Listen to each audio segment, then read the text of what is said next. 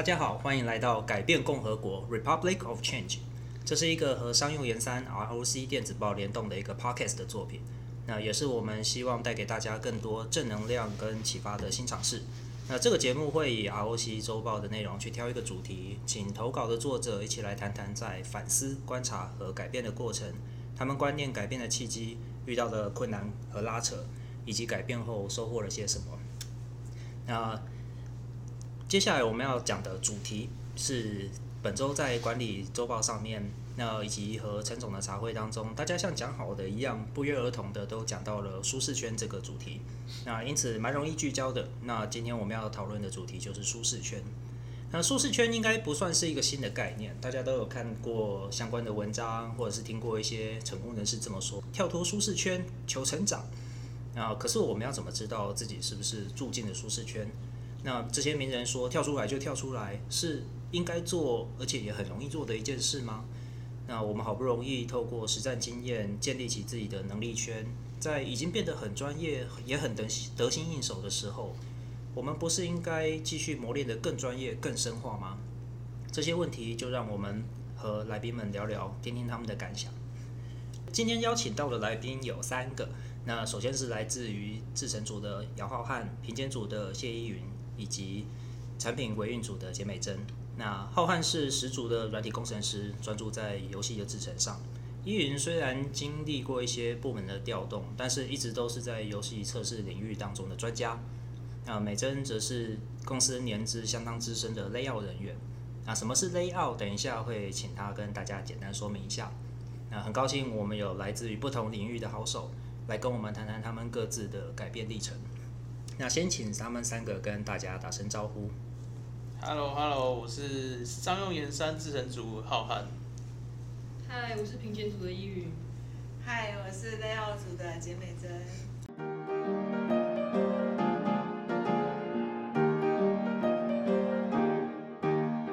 OK，那今天蛮高兴有这三个不同领域的人。好，那我们先请浩瀚来讲一下他这边的一些一些。故事一些历程。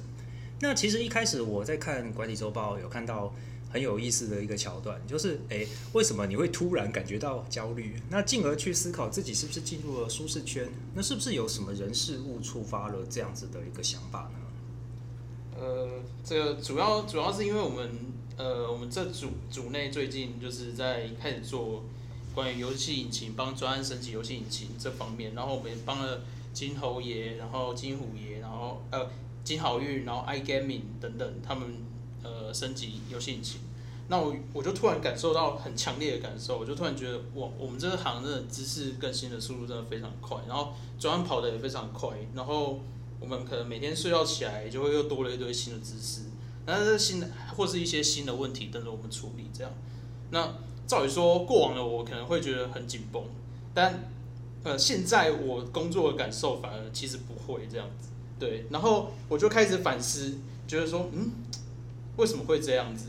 然后我就后来想一想，我就觉得，哦，可能现在因为我的工作环境有我熟悉的的人，然后擅做擅长的东西，然后任务基本上也都很有信心可以达成，所以我就开始在思考说，我我没有这样子的感觉，我会不会是进入了舒适圈？然后我就有一种莫名的焦虑感，然后我就想说。我一定要跳脱舒适圈，这样。所以这是一个过太爽反而有点不太爽的意思吗？差不多。就过太爽。开始会觉得嗯，怪怪，过太爽也不行。对，怪怪。啊，其实啊，很多职场文，然后其实都会看，大家看过一些职场的文章，都会告诉我们要远离舒适圈。可是我们明明有自己的能力圈，而且我们也可以把事情做得很好，然后也可以在能力圈当中累积人脉，然后也可以帮助别人。那为什么我们要？这样子好像找自己麻烦一样，去远离舒适圈。浩浩，你的想法怎么样？对，是之前之前我有跟我朋友聊天，然后我们有得出一个结论，就是其实我们没有必要去跳脱这个我们已经拥有的这个舒适圈，而且这个舒适圈其实是不可逆的，它就是一个自然形成。你可能从陌生的尝试，然后到经验的累积，然后最后形成自信，然后反复的这样子循环，然后最终。你你进入了这个自在的圈子，那其实我们可以，我换个角度想，其实我们可以在这个圈子里就利用我们自己熟悉的资源，然后去扩展连接更多的资源。然后我们认为这样子，其实，在效率或在心态上，都会比我们跳脱到一个完全陌生的圈子要来得好。所以我觉得跳脱舒适圈正确的说法应该是努力的扩展舒适圈，应该是扩大它，扩大它。对，而且其实最终的目的都还是希望能够帮助更多人，然后连接扩展更多的资源，这是最终的目的是一样的。对，只是讲法上面其实比较像是扩展它。没有错，哎因为我觉得跳脱这种，你到一个陌生环境，大家可能都会觉得自己很不自在、很不舒服，然后嗯大家东西都很陌生。反正我觉得这样子的的效益没有来的那么好。有是好是坏不是那么明确的对。其实这个跟这个也是我之前想到的一个问题啊。前一阵子很流行斜杠这个词，哎，那很多人都说要去做斜杠的斜杠青年，然后下班要过斜杠的生活。嗯，那但是哎呃，斜杠这个定义看起来有点像扩大舒适圈。那你觉得他们两个有什么比较关键的差异？斜杠就是据我所知，我觉得斜杠应该是一个人在同时会有在不同的领域有很多个自己熟悉的的东西，这样。小圈圈，对，它可能就是会有很多个小圈圈。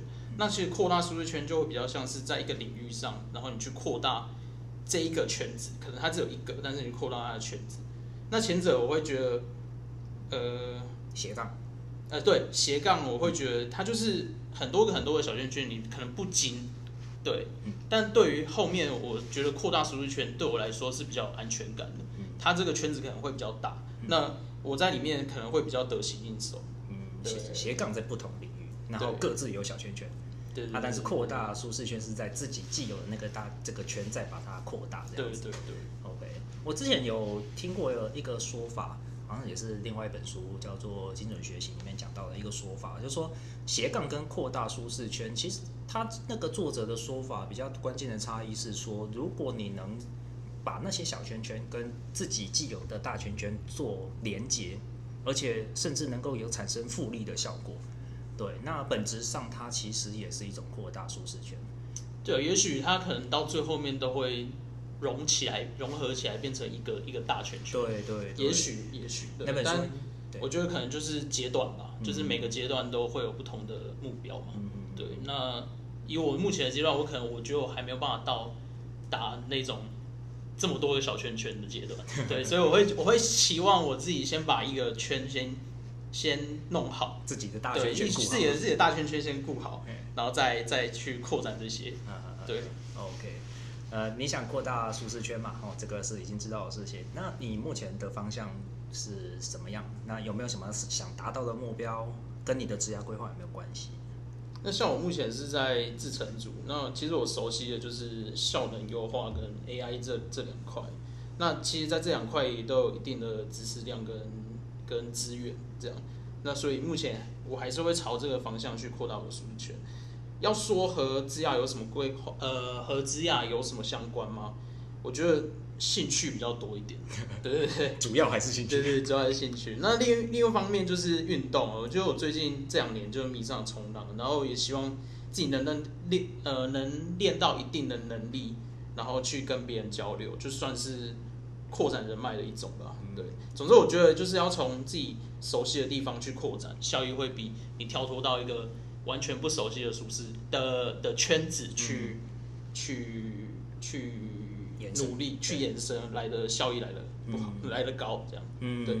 哦，我之前在网络上也看过很多软体工程师有一些很很很惊人的一些兴趣，有的是举重啊，有的是有的是去打擂台，哎，我还真的听过这种的。嗯，对，那个都蛮斜杠的。对，不过运动真的很重要啦。哦，那不管你将来的职业规划是什么，那都需要有强健的身体。对，没好错。对，好，那从浩瀚这边，他跟我们分享的是他观察自己好像进入舒适圈的一个经验来看啊，那我们真的都好像都需要定期以第三人称去看看自己所在的环境啊，还有这个自己的能力圈跟产业有什么差距。好，那刚刚刚分享，刚刚浩瀚这边也分享过说所谓的斜杠，哎，我之前也没有想过这两者有什么不一样。那感谢浩瀚跟我们分享他这边的一些想法。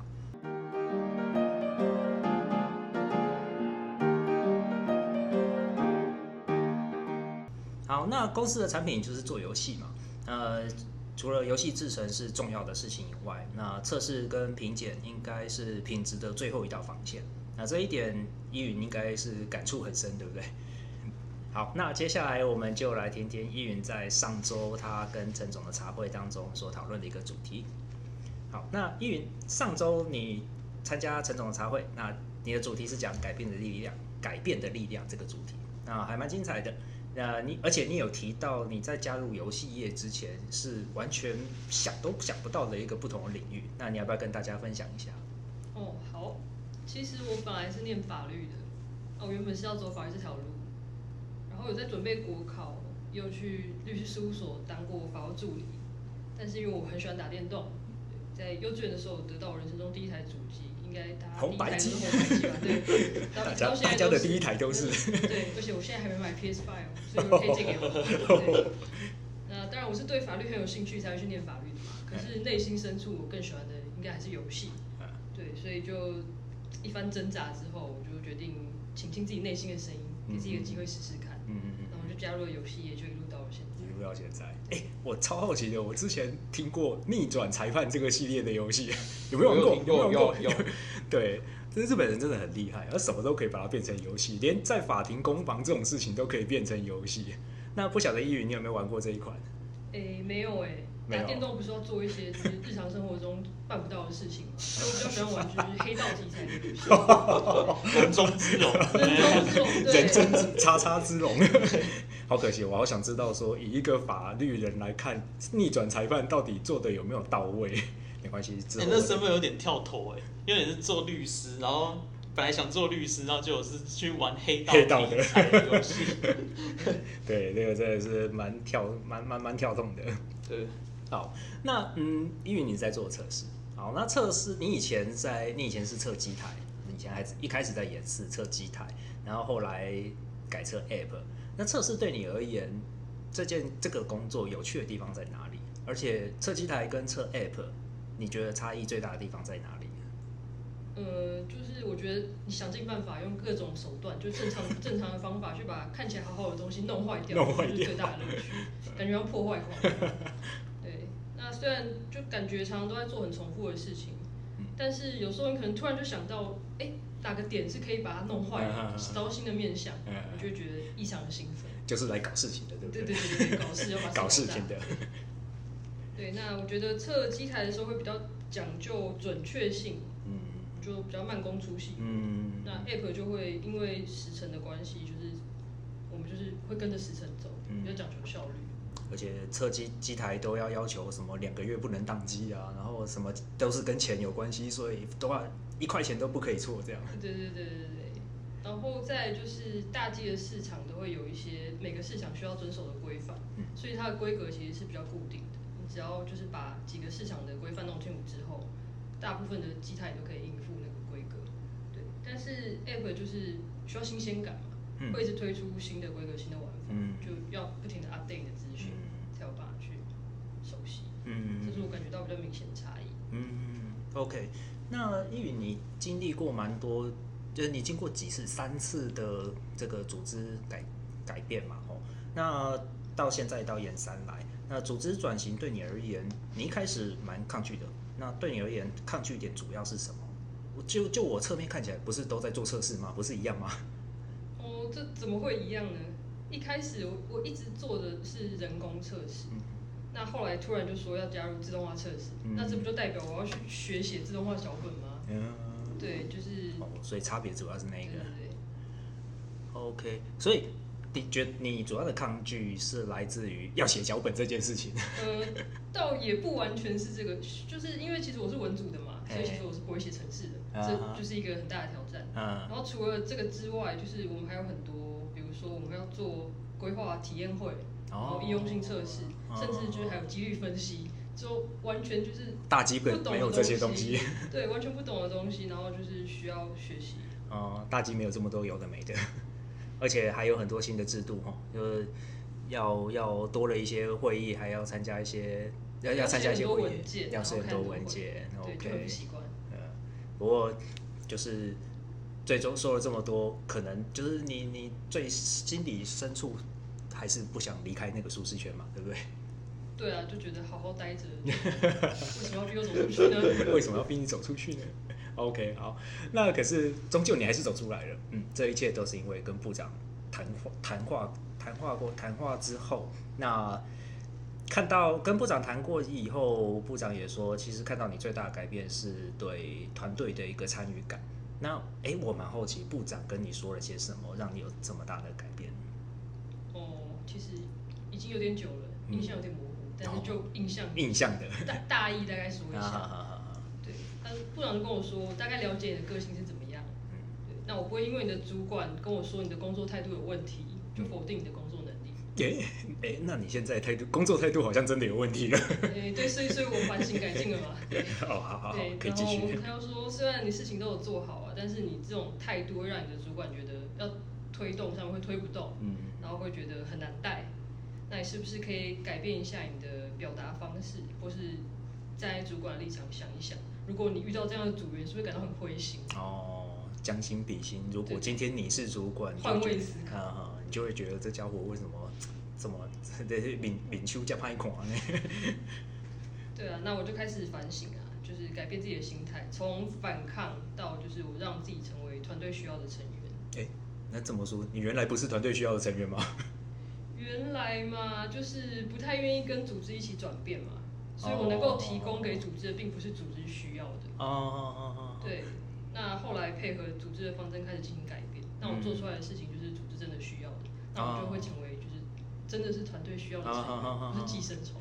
哦，原来原来那个样子，你还可以提供你的价值，可是组织已经变了，如果你再不变，你就变成寄生虫了。对对对，OK，好，那诶，现在啊，在你的改变过程当中，在你的改变过程当中，内心最大的抗拒是什么？你又是怎么克服的？嗯，虽然我就一直说我要积极主动，但是其实有时候会偷偷的觉得就是好累，我想要逃走这样。呃，对，但是又觉得不能半途而废，更不能辜负就是主管愿意给我很多的机会，嗯所以就觉得算了，牙一咬就过去了。那通常就是半推半就开始进行，然后就会得到一些收获嘛。嗯得到收获之后，我就觉得哎、好开心哦，有点成就感，嗯就会继续努力下去。嗯，那下一次，当我又想要偷懒的时候，我就会想说，每次都这样很矛盾的循环，继续找个东西来咬，对对对，那所以还是就是干脆一开始就开心的接受，反正最后都要做的嘛，啊而且最后结果都是好对对对，没错，转个念。没错，找个东西来咬，也就也就这么过去了，对吧？好，那现在呢，你其实也算是半个开发人员了吧？哦，也已经开始写一些脚本了。那你觉得你之前身为测试人员，一些测试的经验，对你现在的转变有没有带来不一样的帮助？会让你跟一般正规的开发人员有什么关键性的不同吗？你觉得有半个吗？我觉得没有啦，可能十分哈真的吗对对对，才刚开始学习。哦，你现看起来你现在已经很专业了呀，哦没有没有没有假象。假象嗯，就是测试的时候，我会找出很多的，就是用各种方法找出各种可能发生问题的点。嗯，那所以，我如果在写脚本的时候，我就可以运用这种就是测试的职业病，嗯就很快就可以想到很多例外的情况。哦，对，而且我觉得重点是什么？我写完之后，我可以自己测试一条龙服务。没错没错，一条龙真的是一条龙服务。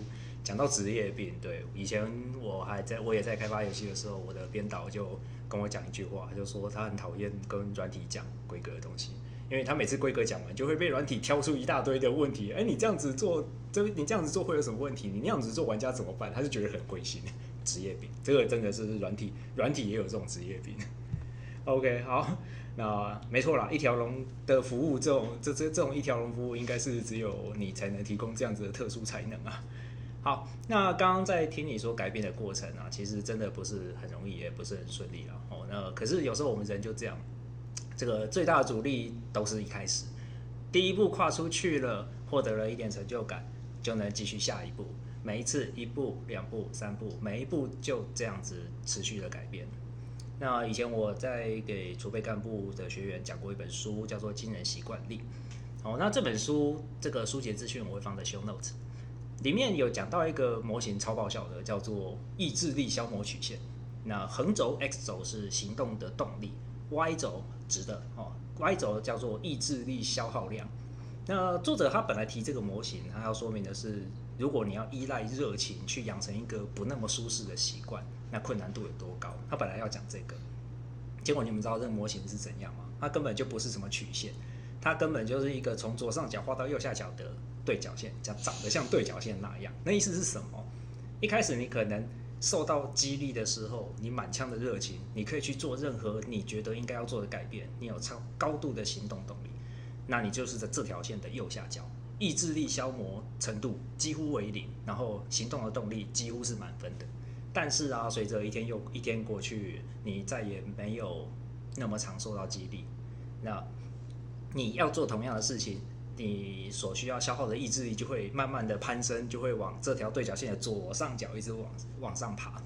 那也就是说，你每次虽然在做一样的事情，可是你需要的意志力越来越高，才能驱动你再去做一样的事情。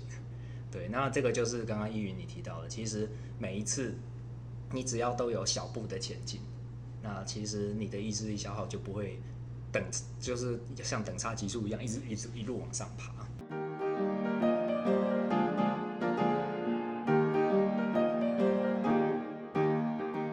好，那其实随着年龄增长了，我们大家或多或少都会听到身边的长辈说：“哎呀，我已经老了，我已经我没有办法学那么多东西了。”好，那但是大家其实也都听过，学习跟挑战，其实恰好就是我们减缓老化最好的一个方法。那这部分就请美珍来跟我们聊一下她这一次报告的一个近况。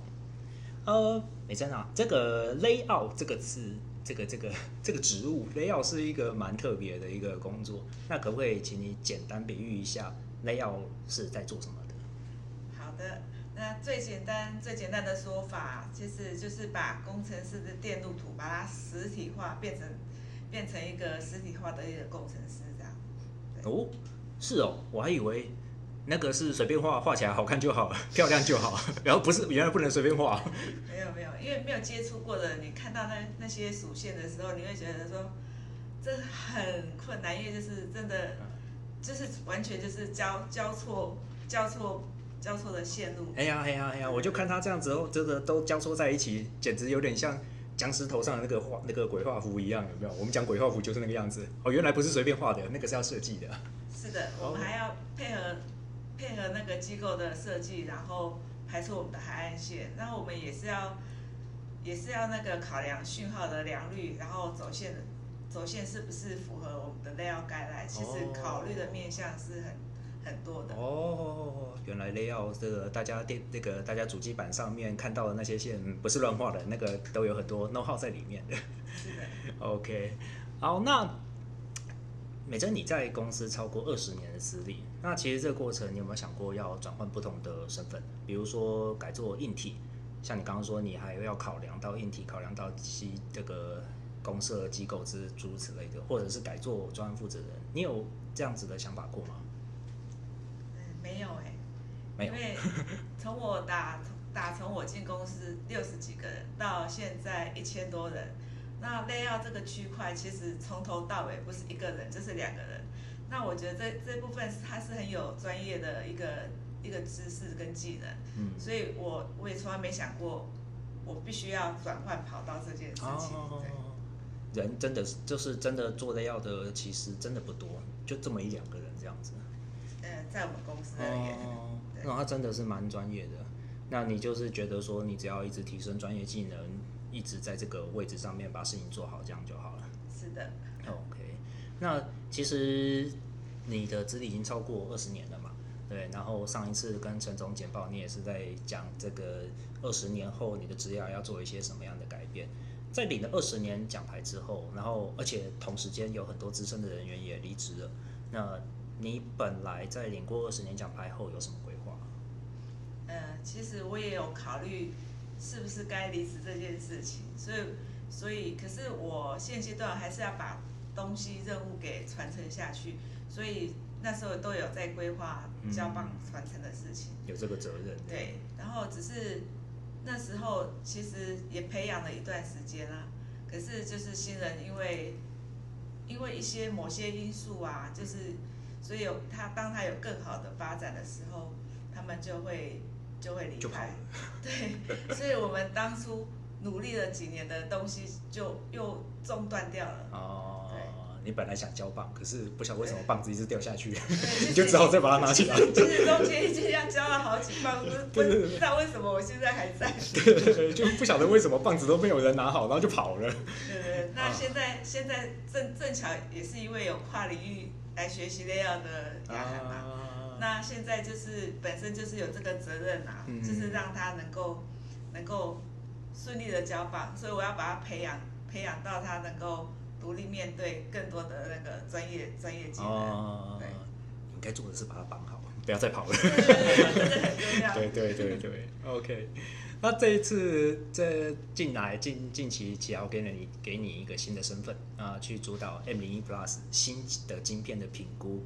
那你看能不能跟分享分享一下，说在这个身份转换上面适应最困难的事情？啊在这这里啊，其实感触很多啊，因为刚开始我真的是真的是哎有点摸不着头绪，太大了我我不知道如何下手，因为我之前的领域跟这个是不相同的，啊、差很多。真的。嗯那也还好，就是部长有有带领主持一些会议，然后嗯我才慢慢有了概念，然后嗯在团队组成还有很多专业领域的同事的的资源，嗯然后就是就是边做边学习。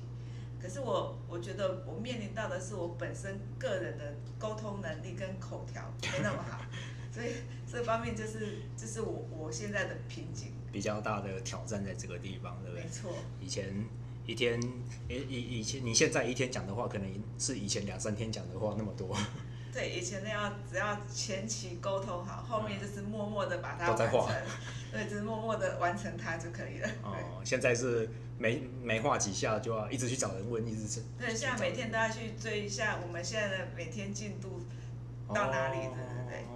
哦，就哎、这也蛮像专负责人的，这也蛮像，对啊，真的是蛮像的。OK，那现在变成晶片的这个评估主导的人嘛，哦，那你之前一些 layout 的领域知识，对于这个新的身份有没有什么优势？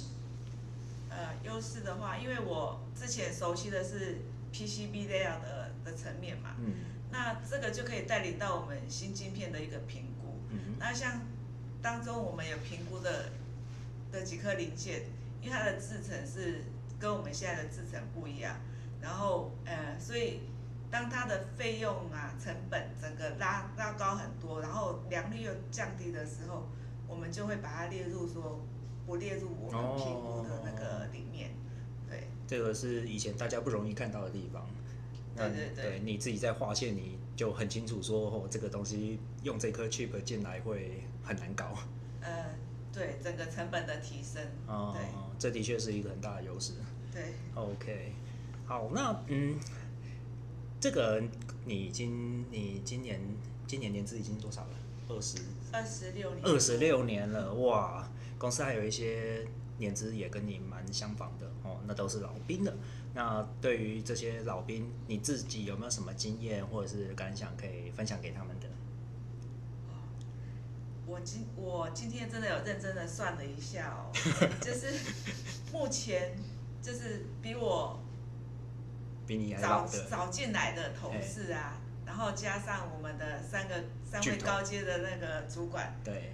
哎，我真的我竟然挤进了差不多十名前十名前欸。十名哎，，Top Ten，Top 我就觉 Ten，得好不可思议哦。哇。塞，对，那其实我们这些资深员工啊，就是一路一路陪着公司这样走来啊，就是不论公司营运的好与坏，我们总是跟公司一起前进。然后我们对公司的向心力是绝对是很强大的，嗯，嗯嗯，对然后我们也非常的感谢公司给我们的机会跟栽培。那对于给我跟我一样资深同事的的一些分享啊，我想我想分享主持人在在我们那个周报很不错的讲法哦，就是我们资深的员工啊，要以身作则，去拥抱改变跟学习，然后不断的问出好问题，持续的输出我们的智慧结晶。啊，让我们多年的实务经验，还有扎实的底层知识，让新人有前进重，当做他们前进重要的灯塔，然后不要走我们之前一些错误的冤枉路。哦，这个真的是很很重要的、很重要的一些分享了。哎，那也很感谢美珍给我们这些，哎，不是给我们，给其他的老兵 有一些不一样的这个分享。好，那关于舒适圈，我们今天聊了很多，那也很感谢三位来自不同领域也不同年龄层的同事来参与讨论。那当然也感谢一路听到这里的听众，跟我们一起来思考这些问题。那每个人都会因为改变而成长，那再因为成长而看到更多改变的可能。在共和国内，还有许多人有不同的改变故事，希望能持续带给大家改变的可能。我们下次再见，拜拜。拜拜拜。